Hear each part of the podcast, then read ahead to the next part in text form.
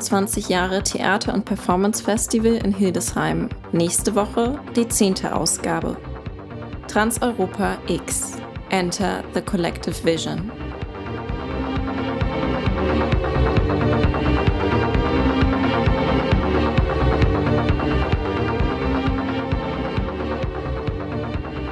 I'm looking forward to see like how everyone kind of manages. Um, it seems like everyone's thinking about it in a way where it would be interesting. Es können halt mehr Leute von woanders, von einem sicheren Setting, ein Festival miterleben, die sonst vielleicht nicht extra deswegen nach Hildesheim gefahren werden.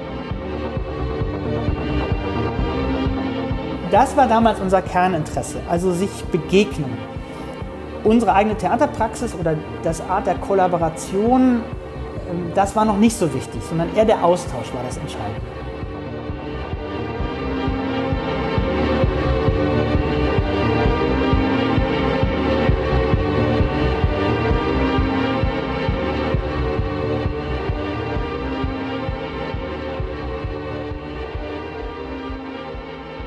Seit einigen Wochen findet man im Hildesheimer Stadtraum eine wachsende Anzahl an hellrosa Plakaten, in deren Mitte ein Goldteilchen liegt.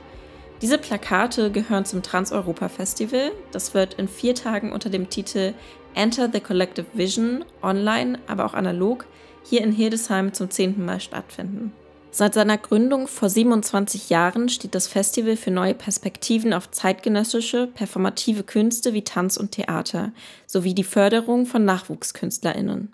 Unter der Leitung eines fünfköpfigen Kollektivs wird das Festival nun in der nächsten Woche vom 25. bis zum 30. Mai 14 internationale Künstlerinnen und Künstlerinnengruppen in Livestreams, Videos und Social-Media-Formaten zeigen. Es wird Installationen und Workshops geben. Verbunden sind die Stücke durch ihre Suche nach Träumen, Visionen und manchmal vielleicht auch wahnhaften Vorstellungen von Gesellschaft und Zusammengehörigkeit. Durch die Corona-Pandemie wurde die Arbeit des internationalen Festivals in seiner zehnten Ausgabe deutlich auf die Probe gestellt. Was das mit dem Festival, seinen MacherInnen und KünstlerInnen macht, werden wir später von der aktuellen künstlerischen Leitung des Festivals hören. Doch davor werden wir erstmal eine kleine Zeitreise in die Vergangenheit unternehmen und einen Blick auf die Anfänge des Festivals werfen.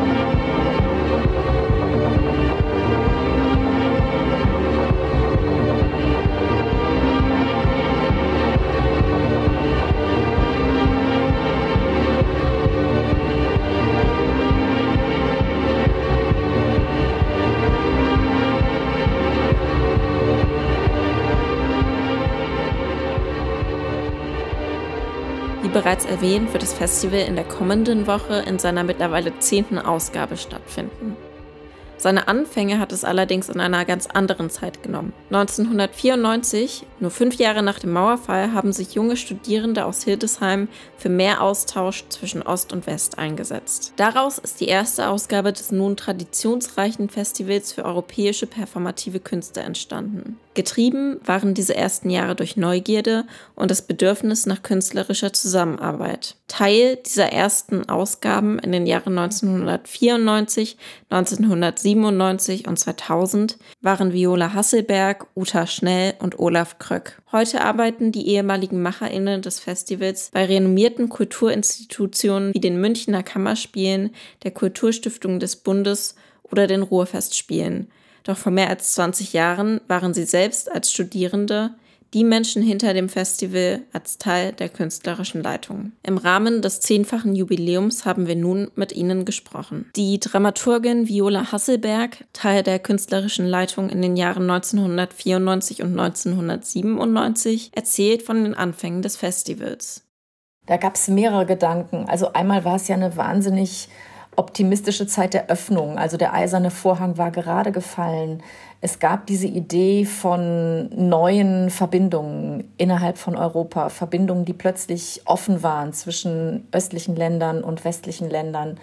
Ähm, es gab auch die Idee, dass man in ein gemeinsames Tun in ein gemeinsames Produzieren kommen möchte und nicht sozusagen einen Festivalzirkus bedienen, der althergebrachte Produktionen, die woanders dann überall schon gefeiert wurden, ähm, sichtbar macht. Wir wollten etwas Eigenes entwickeln. Also ich fand, es war ein großer Entdecker- und Öffnungsgestus und das war sehr, ja, sehr aufregend. Da war sehr viel möglich.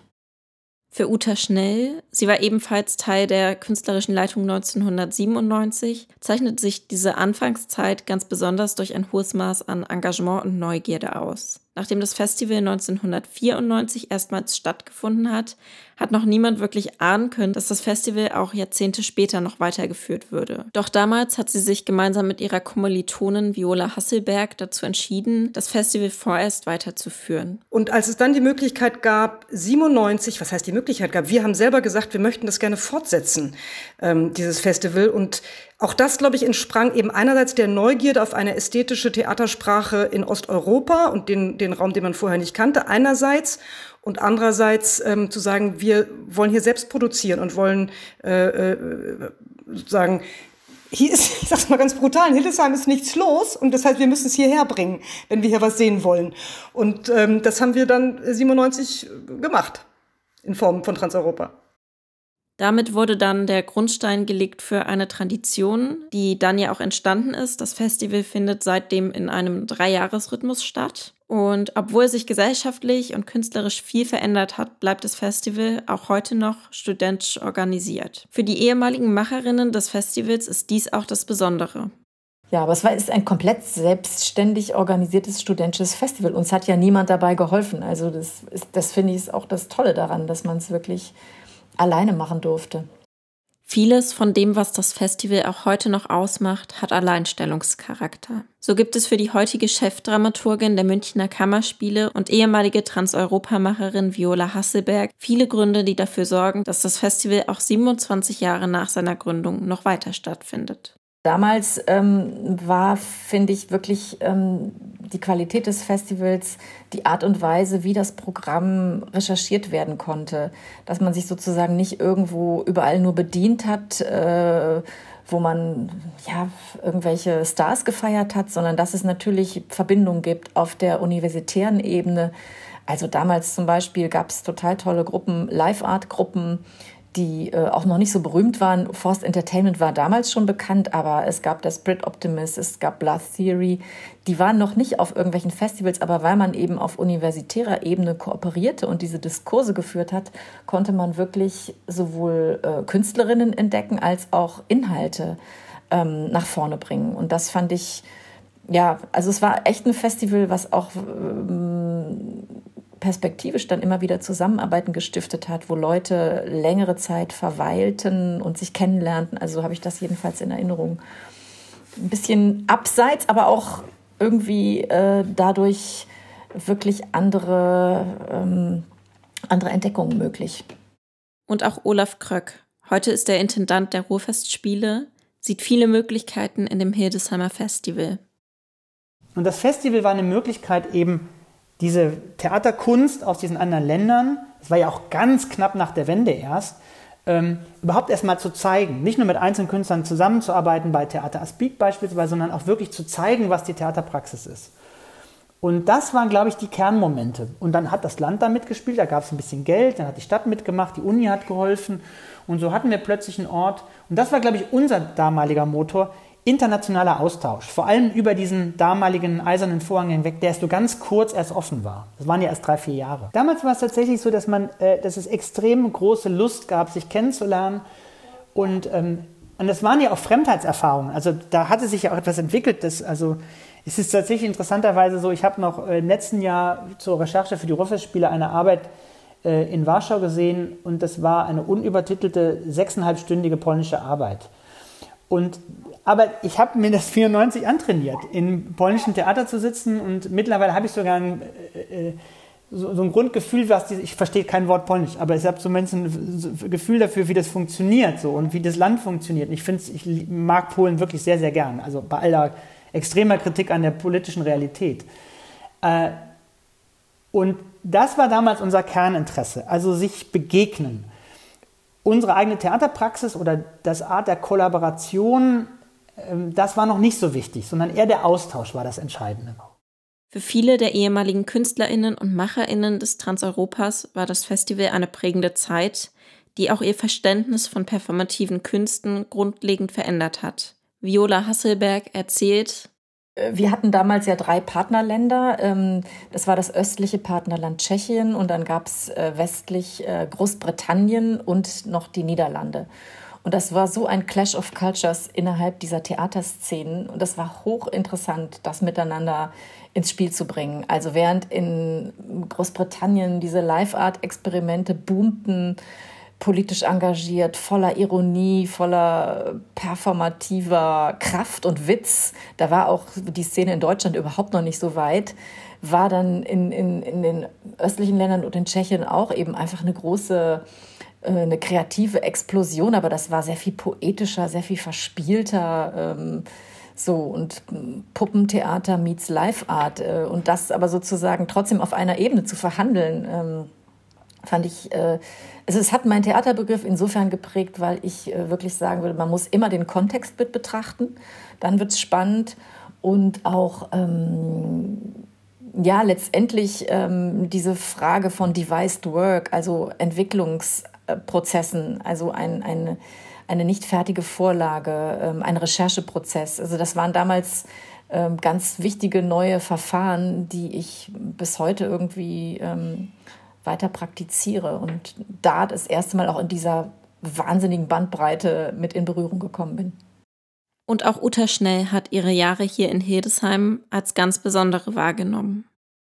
Also natürlich hat man auch im Rahmen des Studiums sich Produktion angeschaut, aber in der auch geografischen, mit dem geografischen Horizont eben zu reisen, und ähm, wie gesagt, sich Produktion in Tschechien, in äh, äh, äh, Niederlanden, in Großbritannien anzuschauen, ähm, das, das war prägend. Und damals war das halt auch die Zeit, wo eben tatsächlich Performance, insbesondere aus Großbritannien, ähm, das war eben dann quasi Ende der 90er, aufkam. Also wir haben, wir haben damals mit Force Entertainment, die sind mittlerweile natürlich äh, absolute Big Stars in der Szene, Force Entertainment, Desperate Optimist, Blast Theory, ähm, äh, mit denen äh, gesprochen und gearbeitet. Und ähm, äh, insofern hat das mein ästhetisches Verständnis, würde ich sagen, überhaupt geschult, gebildet, geschärft, auf jeden Fall.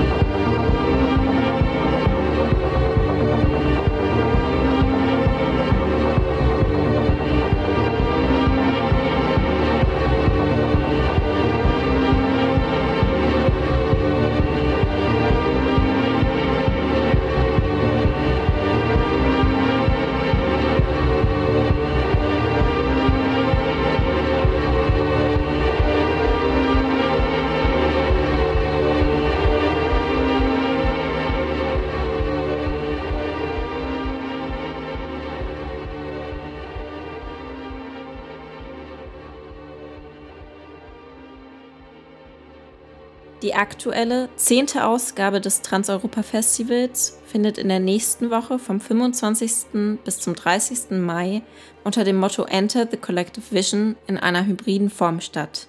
Wie auch schon in früheren Generationen des Festivals ist die künstlerische Leitung mit Bellatrix Ziegler, Ulrike Wegner, Nikolaus Lenz, Emma Wörthmann und Eva Bode eine rein studentische. Mit ihnen haben wir über das diesjährige Festival und seine besondere Form gesprochen und nachgefragt, welche Chancen sie in dieser sehen können. Ich glaube, dass durch eine ähm, hybride Form, also erstmal, es war eine Form, die sich ganz, ganz lange in einem hin und her und abwägen ähm, befunden hat. Und ganz lange haben wir ja auch irgendwie so doppelt geplant, also mit der Hoffnung, dass durch ein Infektionsgeschehen, was sich irgendwie günstig entwickelt, dass wir Präsenzveranstaltungen machen können, aber immer in der Hinterhand ähm, eine Version, die dezentral oder digital funktioniert. Und das war oft schmerzhaft jetzt zum Schluss auch, da Sachen zu kicken, die wir eigentlich ganz gerne hier in Präsent gehabt hätten.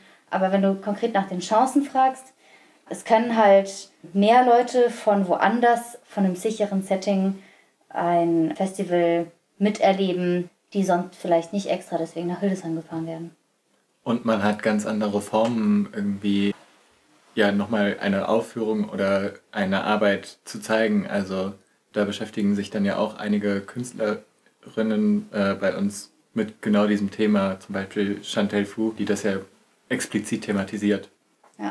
Ich finde auch zu den Formen ganz spannend, dass ich glaube, dass dadurch, dass viele klassische oder einfach als Theater zu labelnde Formate ähm, sich jetzt, dass es viel einfacher ist, die zu öffnen unter dem Namen. Es ist ein Theaterfestival, aber weil wir eh ganz viele Sachen anders machen müssen, können wir uns für ganz viele Formen neu öffnen, die trotzdem unter diesem Namen Theater- und Performance Festival laufen können. Ja, ähm, um daran anzuschließen, ich glaube, dass dadurch eine sehr große Bandbreite an verschiedenen Formaten gekommen ist. Und wir hatten große Angst bei der Planung, beziehungsweise haben da sehr darauf geachtet, dass es eben kein Festival wird, wo dann nur Aufzeichnungen von Bühnenstücken oder so stattfindet. Haben uns dafür Mühe gegeben, haben viel mit den KünstlerInnen, von denen sehr viele tolle Vorschläge kamen und großartige äh, Formate äh, zusammengearbeitet und dadurch gibt es eben Dinge, die in Präsenz hier performt werden, aber auch super viele verschiedene andere Sachen. Das Leitungskollektiv des Festivals, das sich vor etwa anderthalb bis zwei Jahren gefunden hat, hatte sich die Recherche für das Festival ursprünglich ganz anders vorgestellt, als diese dann kam. Als wir dieses, äh, diese Festivalreise begonnen haben, da haben wir uns noch ausgemalt und wir touren durch Europa, wir gehen auf Festivals, wir gucken uns alles an und so weiter. Und das ist halt tatsächlich sehr anders gekommen. Das Touren durch Europa und das äh, Anschauen verschiedener Stücke auf verschiedenen Festivals in Europa ist dann eher zu so einer Reise durch Europa oder durch verschiedene Werke Europas am eigenen Laptop geworden, leider. Mit dem Ausbruch und der Ausbreitung von Covid-19 hat sich nicht nur die Recherche in den digitalen Raum verschoben, auch die eigentliche Planung des Festivals musste der aktuellen Situation angepasst werden. Aus der Planung einer Präsenzvariante des Festivals und einer digitalen ist eine Hybridvariante entstanden. Und ich glaube, die finale Entscheidung haben wir nie, also ich kann nicht, ich würde nicht sagen, dass es diesen einen Zeitpunkt gab. Wir haben immer wieder Daten festgelegt, zu denen wir gesagt haben, da entscheiden wir, ob es Präsenz oder digital wird und später wurde es dann zu, da entscheiden wir, ob es überhaupt noch Präsenz gibt und dann, dann wurde es zu, jetzt müssen wir irgendwie einfach gucken, was in den nächsten zwei Wochen, zwei Tagen, zwei Stunden für Verordnungen rauskommen, weil so eine Unsicherheit in der Planung da war, die aber von Beginn an zweigleisig und hybrid war. Ja, und die vorerst äh, letzte Entscheidung haben wir jetzt tatsächlich am Montag dann getroffen, als die erstmal aktuellsten Corona-Neuverordnungen stattgefunden haben oder in Kraft getreten sind und ähm, wir uns damit dann zu so einer Hybridform entscheiden konnten. Ähm, sind natürlich immer noch nicht komplett fest, aber ähm, also Notbremse. Ähm, aber genau, das ist jetzt so der letzte Moment gewesen, in dem wir dann eine Entscheidung getroffen haben diesbezüglich. Einige der KünstlerInnen sind bereits seit einigen Tagen hier vor Ort in Hildesheim, um auf den Bühnen zu proben, auf denen sie später auch performen werden. Andere KünstlerInnen werden nicht einmal während des Festivalzeitraums selber hier in Hildesheim vor Ort sein. Dadurch sieht die Zusammenarbeit zwischen der künstlerischen Leitung des Festivals und den KünstlerInnen teilweise ganz anders aus, als das bei Theater- und Performance-Festivals zu Zeiten vor Corona noch üblich war. Plötzlich ähm, ist auch in so einer Festivalentwicklung, in der man ja auch unfassbar viel dazulernen kann, jetzt in unserem Fall, halt einfach nochmal offenbar geworden, ja krass, man kann als Festival auch wie so eine Art koproduzierende Komponente, das bedeutet eine am Werk, an der Werkentwicklung beteiligte Komponente, dabei sein, wenn gerade in London, aber überhaupt gar nicht in Hildesheim gerade was gemacht wird. Und dann ist man, sind wir gezwungenermaßen, sage ich, ziemlich schnell sehr äh, firm geworden mit, wir schließen uns mit den KünstlerInnen per Zoom zusammen und entwickeln zusammen eine Sache, bei der es halt auch um Requisiten und Räume und so weiter geht, aber wir sehen das selber nicht, sondern genau, das basiert auch auf großem Vertrauen bzw. einer großen Gründlichkeit, was Konzepte und so angeht. Ja, und halt, also wenn man das von außen betrachtet, ist, glaube ich, ein ganz gutes Beispiel die ganz praktische Umsetzung von was hier vor Ort. Also wenn wir sagen, wir machen hier eine Installation, ähm, dann wäre es so viel einfacher gewesen, wenn die Künstlerin, die die Installation eingereicht hat, hier nach Hildesheim kommt, sich den Raum anguckt, einmal ein paar Maße macht, ein paar Fotos macht und dann Gefühl für hat und dann ihre Installation dahin baut oder so. Stattdessen muss unfassbar genau und präzise kommuniziert werden. Das ist der Raum.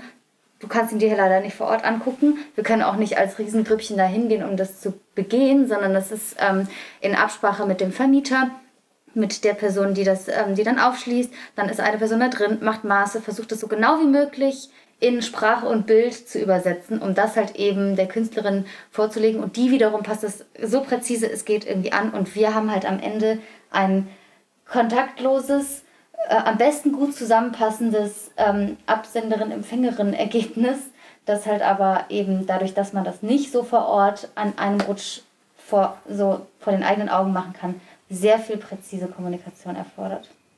Ist ja auch ein krasses Vertrauensding, dass wir jetzt Installationen von Leuten aufbauen, die nicht.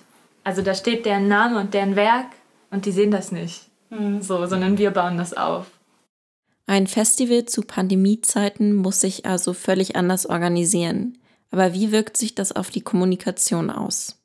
Ich weiß gar nicht, ob Kommunikation insgesamt wichtiger geworden ist. Ich glaube, nur Kommunikation hat sich auf eine extremst starke Weise verschoben. Und zwar ist es jetzt eine Kommunikation, die immer wieder Updates erfordert, was möglich sein kann, was nicht möglich ist, was für Chancen es oder was für Räume es gibt, in denen gewisse Projekte umgesetzt werden können und gleichzeitig muss viel an Kommunikation und so weiter vorher geleistet werden, die eigentlich vielleicht auch in so einer zwischenmenschlichen und realen Situation, wenn man sich gegenübersteht oder ähnliches, da entstehen würde, weil das Momente sind, in denen man sich irgendwie kennenlernt, die jetzt halt wegfallen und die aber eigentlich ja so ein Festival auch ausmachen und die müssen jetzt anders kommuniziert werden und ich glaube, das ist eine Herausforderung.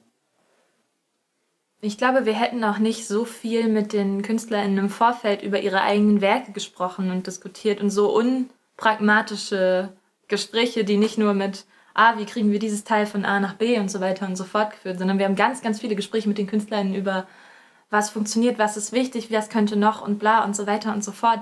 Und ich weiß nicht, ob das mh, mm, ob sowas, ob das das gewesen wäre, was normalerweise auf dem Festival in Präsenz passiert wäre. Ich glaube, es ist mehr geworden dadurch, dass wir so viel im Vorfeld reden mussten. Ja, und ich würde das vielleicht auch noch mal tatsächlich auf unser Festival-Thema beziehen, weil da ist ja, also es ist Enter the Collective Vision und diese Kollektivität, wir sind ein Leitungskollektiv und für mich hat das unfassbar viel mit Kommunikation zu tun. Also das ist, das dieses Kommunikationsding und viel über alles reden und schreiben und was auch immer, ähm, zieht sich nicht nur, zieht nicht nur seine Baden in die äh, Kommunikation, Leitungsteam, KünstlerInnen, Helfende, sondern auch bei uns im Kernteam. Wir reden seit zweieinhalb Jahren permanent miteinander. über unsere Vorstellungen, über wer was machen kann. Neben den performativen Programmpunkten werden auch einige Vermittlungsformate Bestandteil des Festivalprogramms sein. Die Festivalleitung erklärt uns, was Vermittlung im Festivalrahmen bedeutet und welche Formate geplant sind. Also ich sage auch mal gerne, dass ein, das Festivalarbeit oder ein Festival zu machen, ist eh schon Vermittlung an sich. Ähm, und das ist auch einer der großen Gründe, aus denen ich das mache. Es geht nämlich darum, ein einzelnes Werk nicht isoliert im luftleeren Raum zu sehen oder nicht so zu tun, als würde es sich eh von allein erklären, sondern ähm, vor dem Hintergrund, dass ein Werk eh immer in einem Kontext gelesen wird, den Kontext auch zu gestalten. Und ein Festival heißt, einen Kontext gestalten. Und ähm, das passiert allein schon, wenn man sich ein, ein Rahmenmotiv ausdenkt, so wie unser Gedanke Enter the Collective Vision. Das passiert dann als nächstes in ähm, der Zusammenstellung des Programms, wenn es da eben diese Binnenbezüge geht, gibt, von denen wir ja schon gesprochen haben, ähm, wenn es einen Austausch zwischen den KünstlerInnen gibt, dann sind das sofort Netzwerke und Rahmen und Kontexte, die man geschaffen hat. Und das ist Vermittlung. So hat man dann ähm, äh, Bezüge geschaffen, die halt Zugänge zu den einzelnen Werken, aber auch Zugänge zu dem ganzen Festival, aber auch Zugänge zu den Künstlern und den MacherInnen und so weiter und so fort ähm, liefern. Jetzt hast du aber nach den Formaten gefragt. Das sind dann nochmal einzelne Programmpunkte, die sich sowohl in dieses Große und Ganze und den Kontext eingliedern, als auch singulär zu jedem einzelnen Werk ähm, ein Angebot schafft, das versucht, dieses Spektrum an ähm, labyrinthartigen Zugängen ähm, zu erweitern. Wenn wir dann ein Format entwickeln, dann gucken wir uns irgendwie an, was ist der Künstlerin, dem Künstler wichtig in der eigenen Werk- und Arbeitsweise, ist da in der Biografie was, an das man anknüpfen kann, wo sind Überschneidungen mit Hildesheim, mit Transeuropa, mit unseren Themen? Und dann wird es manchmal ein ganz klassischer Talk und es geht um Austausch, manchmal ist es ein Spiel, manchmal ist es ein Format, was zum Mitmachen einlädt und das kann dann zum Beispiel sein ein Waldspaziergang mit ähm, angeleiteten Aufgaben zum Nachdenken, Reflektieren. Manchmal hat das nämlich auch gar keinen Output und so. Ich kann die Frage nicht pauschal beantworten, sondern lade da ganz herzlich ein, einfach mal ins Programm zu gucken.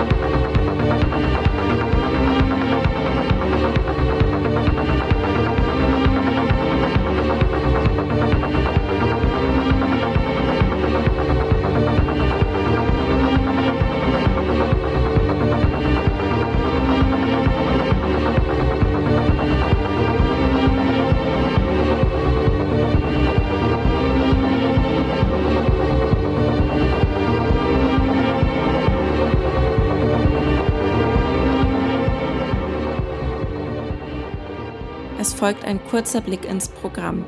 Bevor eine der KünstlerInnen gleich ihre Performance etwas genauer vorstellen wird, gibt uns Eva Bode aus der künstlerischen Leitung des Trans-Europa-Festivals einen kurzen Überblick über das Programm und insbesondere die Programmpunkte, die in Präsenz und damit hier vor Ort in Hildesheim stattfinden werden. Ja, das Trans-Europa, was in diesem Jahr Trans-Europa X heißt, das X steht für die zehnte Ausgabe und für viele weitere Dinge, aber ja, wir freuen uns ähm, die zehnte Ausgabe dieses Jahr zu feiern, steht unter dem Aufruf oder dem Gedanken, dem Leitmotiv kann man sagen, Enter the Collective Vision. Das heißt, unter allen Beiträgen wird ein Themenbereich von Collective, also Zusammengehörigkeit, Gemeinschaft, Zusammenkunft, ähm, thematisiert, ästhetisch erprobt und den Themenbereich Vision, also alles, was Vision aufhalten kann, Visionen, Sehkraft, Sehvermögen, Zukunftsentwürfe, Dystopien, Utopien. Und ähm, unter diesen Gesichtspunkten sammelt sich auch ein Programm an wirklich unterschiedlichen Beiträgen von KünstlerInnen aus verschiedenen Regionen Europas. Zum Beispiel haben wir da eine Gruppe aus Leipzig, die hier in Hildesheim vor Ort ein Stück aufführen wird, das heißt Autotomie der Gastgeberkörper. Das ist ein Teil ihrer Trilogie Autotomie. Die Gruppe heißt Post-Organic Bauplan. Die wird hier in Hildesheim anreisen und ähm, auf, dem, äh, auf der Bühne des Theaterhauses performen. Leider ist da kein Publikum zugelassen. Das kann also nur online geguckt werden und im Freiluftkino. Dazu sage ich gleich nochmal was.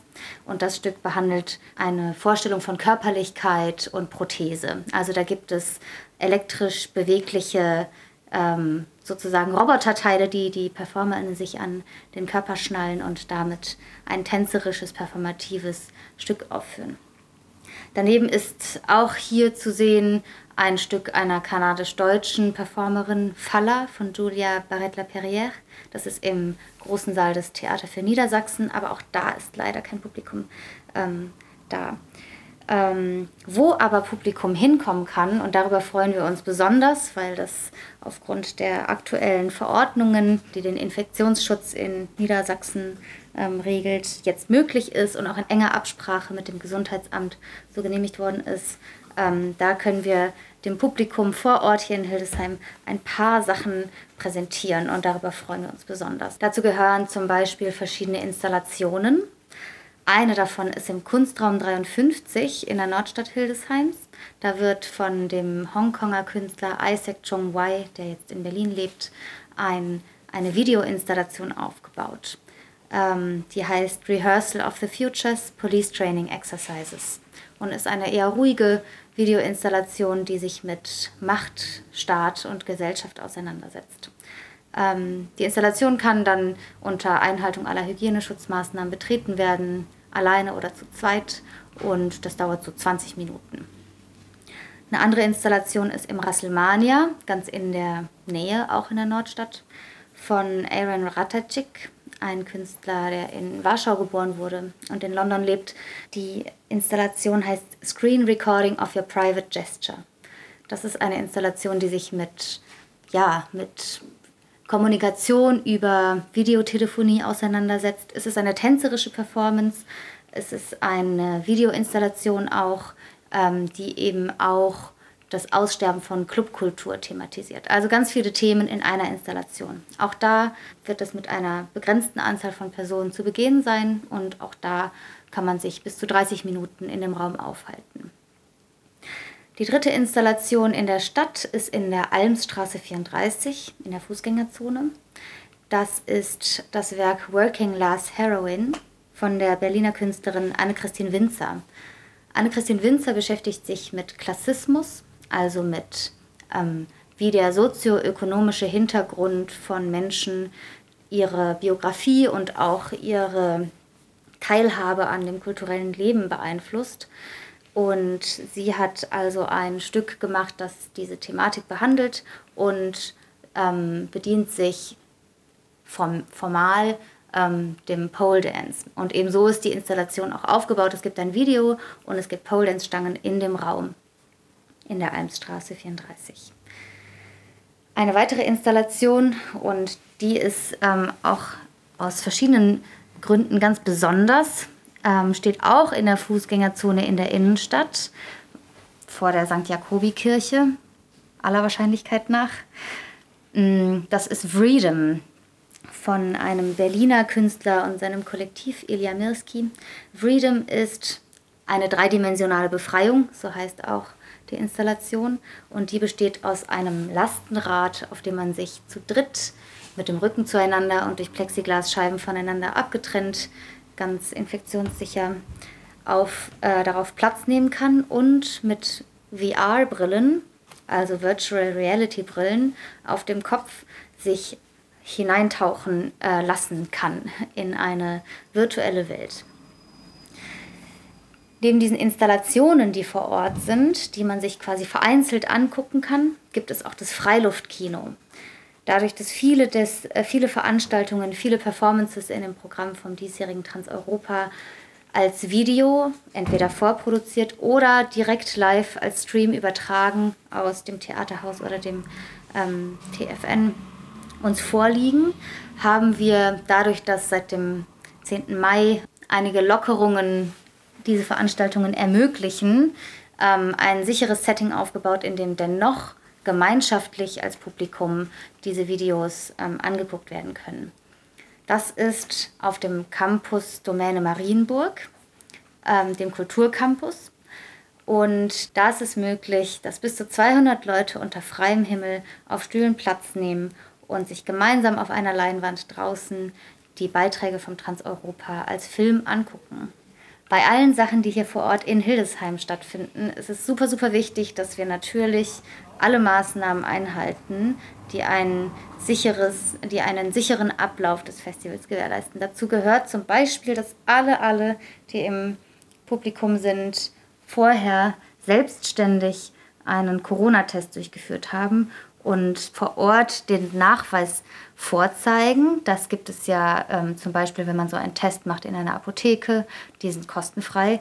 Oder auch hier in den Testzentren, zum Beispiel hinter dem Rathaus am Platz der Lilie. Da ist das auch kostenfrei.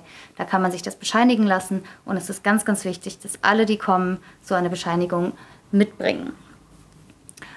Es werden natürlich auch alle Kontaktdaten gesammelt, damit wir das nachverfolgen können und so weiter. Ja, ähm, das ist das Programm, auf das wir uns sehr freuen, hier vor Ort auch zeigen zu können. Aber alle, die zu Hause bleiben, wollen aus Sicherheitsgründen oder müssen oder die einfach nicht in Hildesheim sind, können sich natürlich auch Sachen angucken, denn es gibt zu fast allem auch ein digitales Äquivalent, was ganz bequem von zu Hause aus zu sehen ist. Genau, so ist zum Beispiel, wenn man bei dem, was ich vorhin genannt habe, Faller, ähm, nicht im Freiluftkino in Hildesheim vor Ort sich das angucken möchte oder kann, ist das auch als Livestream zu sehen. Dazu sind alle Informationen auf unserer Homepage. Auch ein ganz besonderes Format, das hier vor Ort in Hildesheim stattfindet, ist der Audio Walk Portraits. Der Audio Walk Portraits ist nämlich, das ähm, ist ein ganz ähm, interaktives Format sozusagen, ein Spaziergang bei dem man ähm, Bridget Hueso, der Person, die das Stück äh, choreografiert hat und durchführt mit Bridgets Kompanie ähm, aus fünf weiteren TänzerInnen. Ähm, diese Kompanie wird uns, also wird das Publikum auf einen Spaziergang führen, der verschiedene Stationen beinhaltet und an jeder Station ist ein Tanzsolo zu sehen. Genau. Aber auch das ist möglich von zu Hause aus zu sehen, weil nämlich hier in Hildesheim vorab dieser Audio Walk abgefilmt sein wird und dann als Video auf unserer Website zur Verfügung steht. Ja, ähm, das ist jetzt mal ein schneller Rundumschlag durch unser Programm. Es gibt daneben natürlich auch ganz viel Diskursprogramm. Das ist ausschließlich digital. Unter Diskursprogramm verstehen wir Beiträge, die den Gedanken des Festivals mehr theoretisch aufgreifen. So gibt es zum Beispiel einen Vortrag über Digitalität und soziale Medien oder ein Interview über die Wechselwirkungen von Social Media und performativen Künsten. Es gibt einen Talk, ein Gespräch über antirassistische Kulturarbeit. Es gibt auch ein Gespräch und einen Workshop zum Thema Klassismus. Und es gibt, das ist auch was ganz Besonderes, ein, eine Konferenz, ähm, die heißt Rerouting Transeuropa. Die ist in Zusammenarbeit entstanden mit dem Projektbüro Hildesheim 2025, nämlich dem Projektbüro, das sich ähm, im vergangenen Jahr und den Jahren davor mit der Bewerbung Hildesheims um den Titel der Kulturhauptstadt Europas bemüht hat. Und in Zusammenarbeit mit diesem Projektbüro ist eben diese Konferenz entstanden, bei der VertreterInnen der vergangenen Transeuropa-Ausgaben zusammenkommen digital und über die Vergangenheit, die Gegenwart und die Zukunft dieses Festivals sprechen. Wie zuvor schon angekündigt, erzählt nun Alyssa Dillard, eine der KünstlerInnen, worum es in ihrer Performance Marie Antoinette walks down an elegant hallway, knowing that everybody hates her geht und lässt ein wenig hinter die Kulissen des Entstehungsprozesses schauen. Obwohl sie selber nicht vor Ort sein wird, wird ihr Stück am kommenden Mittwoch und Donnerstag im Hildesheimer Magdalenengarten lebendig werden. Die Aufführung von Marie Antoinette verhandelt einige Aspekte und Themen. Elissa Dillard hat sie aus großem Eigeninteresse kreiert, aber auch für andere. Der Grund, warum der Titel so lang ist, ist, dass Elissa Dillard eine Geschichte über diese Person erzählen wollte, von der jeder glaubt, sie als Figur zu kennen. Niemand kennt die wirkliche Marie Antoinette, aber wir wissen, dass sie ständig beobachtet wurde und werden musste, während die meisten Menschen, die sie gesehen und beobachtet haben, sie gar nicht mochten und sie für ihr Elend und ihr Unglück verantwortlich machten. Elissa Dillard wollte auch eine Performance machen, die sich auf die Schönheit konzentriert. Stellen Sie sich vor, im schönen Schloss Versailles in pompösen Kleidern zu stecken wirklich unglücklich zu sein, aber zu versuchen, etwas Positives zu empfinden. Darin liegt, glaubt Alyssa Dillard, auch die Gefahr in der Performance. Es geht wirklich darum, diese Dekadenz an der Grenze zur Katastrophe zu erforschen, die sich historisch gesehen zu dieser Zeit in Versailles abspielte. All das Glücksspiel und die massiven Ausgaben und Verluste, während die Unterschicht nichts hatte. Sie als DarstellerInnen versuchen, einen Weg zu finden, sich so aristokratisch wie möglich zu fühlen, während in Wirklichkeit jeder von ihnen am unteren Ende des Spektrums steht, was ihr Einkommen sowie Einflussmöglichkeiten betrifft. Was hätte es für einen Bürger zu dieser Zeit bedeutet, die Persona von Marie Antoinette und das wohlhabende aristokratische Leben annehmen und kurzweilig leben zu können? Es ist außerdem ein Versuch, ein Experiment, die vorherrschende eurozentristische Kultur und Historie mit der Respektlosigkeit und Inkorrektheit darzustellen, wie oft andere Kulturen dargestellt und stigmatisiert werden. Elissa Dillard ist Amerikanerin und ihre Familie ist kreolisch. Diese haben unter anderem in dem ehemaligen französisch kolonisierten Louisiana gelebt, welches später von den USA eingenommen wurde. Wenn historische Filme gedreht werden, zum Beispiel über die französische Revolution, soll es so authentisch wie möglich sein. Die richtigen Kostüme, die richtigen Gebäude, das richtige Setting. Selbst wenn jeder im Film einen britischen Akzent hat. Aber wenn es um schwarze AmerikanerInnen, deren Kultur sowie die Geschichte der amerikanischen UreinwohnerInnen geht, ist ihnen die Genauigkeit, mit der sie dargestellt werden, egal. Also will Alyssa Dillard die historische Genauigkeit der Marie Antoinette mit dem gleichen Maß an Respektlosigkeit behandeln, mit dem sie ihrer Geschichte begegnen. I was really sad we couldn't go.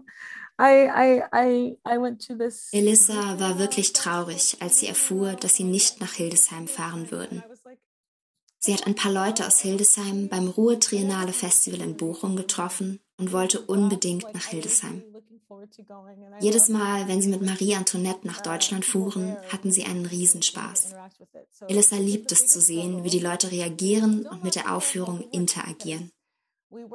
Sie ist sich immer noch nicht sicher, wie das alles über die Entfernung und online funktionieren wird. Sie haben sich einen der schönsten Tage in Prag ausgesucht und sind mit einem Kameramann in einen Garten gefahren, in dem sie Marie Antoinette performten. Sie hat im Vorfeld eine Setliste von Momenten für die Existenz der Charaktere auf dem Bildschirm erstellt. Das Video wird während des Festivals im Magdalenengarten auf einer Leinwand zu sehen sein um so real wie möglich die Figuren bewegen und existieren, eine Party feiern zu lassen. In Hildesheim planen sie außer der Videoprojektion den Ort mit Kleidung und Materialien sowie mit Anleitungen auszulegen, damit das Publikum selbst Marie Antoinette werden kann. Gerade arbeiten sie an den Anweisungen und Elissa Dillard bat jede Darstellerin, sie selbst zu schreiben. Sie weiß nicht, wie absurd sie sein werden. Ihre eigenen Anweisungen werden wahrscheinlich sehr absurd sein. Und dann werden sie auch auf Instagram präsent sein. wo man seine eigene Marie Antoinette kreieren kann. Entweder im Garten, auf Vimeo oder auf Instagram. Man kann auf seine eigene Art und Weise interagieren. Man kann etwas per Instagram schicken oder per Mail schicken und sie teilen es dann. Sie freuen sich darauf, all die Marie Antoinette-Interpretationen zu sehen, wie die Leute mit der Performance interagieren. Please tell everyone to check the Instagram and make Marie Antoinettes all over Hildesheim and then post them and we will document them all and share them and it would be really nice.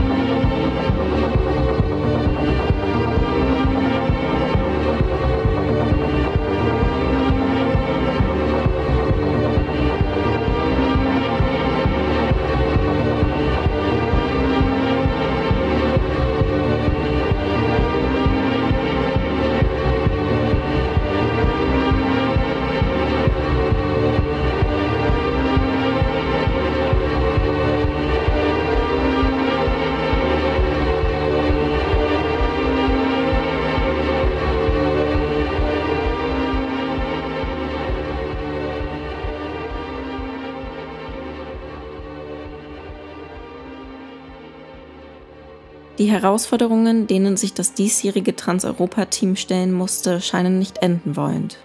Doch das Festival soll auch ein wenig zum Trotz stattfinden. Eva Bode, Teil der künstlerischen Leitung 2021, erzählt, wie wichtig es dem Team war, trotzdem dran zu bleiben, im engen Rahmen der Möglichkeiten aktiv zu sein und so nicht nur ein Zeichen in der Isolation zu setzen, sondern eben auch für das Überleben der freien szenischen Künste. Die Begrenzungen durch Notbremse, Kontaktbeschränkungen und Reisewarnungen waren allerdings nicht die einzigen Schwierigkeiten. Emma Wörthmann, die ebenfalls Teil des fünfköpfigen künstlerischen Leitungskollektivs ist, gibt einen Einblick in aktuelle Förderstrukturen. Und ich habe auch die Erfahrung gemacht, was so Förderstrukturen angeht, dass sie nicht, dass die sich nahezu nicht geändert haben gefühlt. Aber es gibt ganz andere und ganz neue Bedürfnisse. Und dann ist es halt eine Frage von, wer kann sich denn überhaupt leisten, frei zu produzieren im digitalen Raum. In Krisenzeiten geraten Visionen und Zukunftsvorstellungen weiter in den Fokus.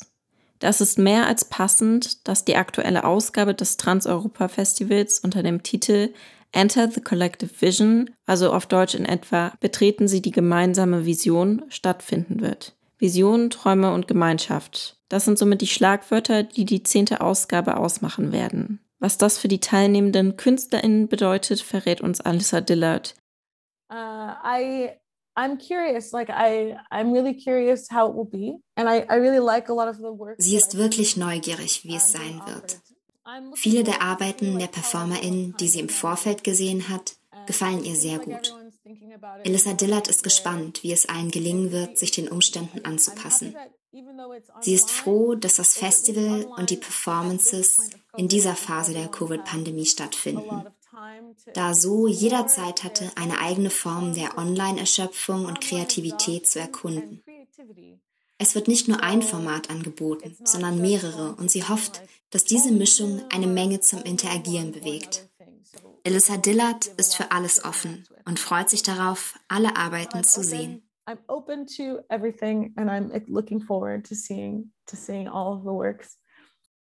Mit seinen Vorstellungen und Visionen von Zukunft und Gemeinschaft wird das Trans-Europa-Festival am Dienstag seinen digitalen und analogen Hybrid-Festivalraum eröffnen dürfen. Von Dienstag bis Sonntag wird das Festival in der kommenden Woche digital und analog hier in Hildesheim stattfinden. Mit einem Programm aus Installationen, Videos und Livestreams ist sowohl für TheaterliebhaberInnen als auch solche, die es vielleicht noch werden möchten, viel dabei. Mehr Informationen über das Trans-Europa-Festival sowie den Ticketshop gibt es online unter transeuropa-festival.de. Die neuesten Updates zu Programm, KünstlerInnen und Tickets gibt es daneben auch über die sozialen Medien. Instagram, Facebook und Telegram unter transeuropa 2021 und im Festival-Podcast Transeuropa 2021. Dieses Feature wurde produziert von Leonie Grazell, Anna Vollmering, Ulrike Wegener und Yves Bernhard und moderiert von Yves Bernhard. Diese Sendung beinhaltet das Stück Wednesday von Christina Manuela Ribeiro.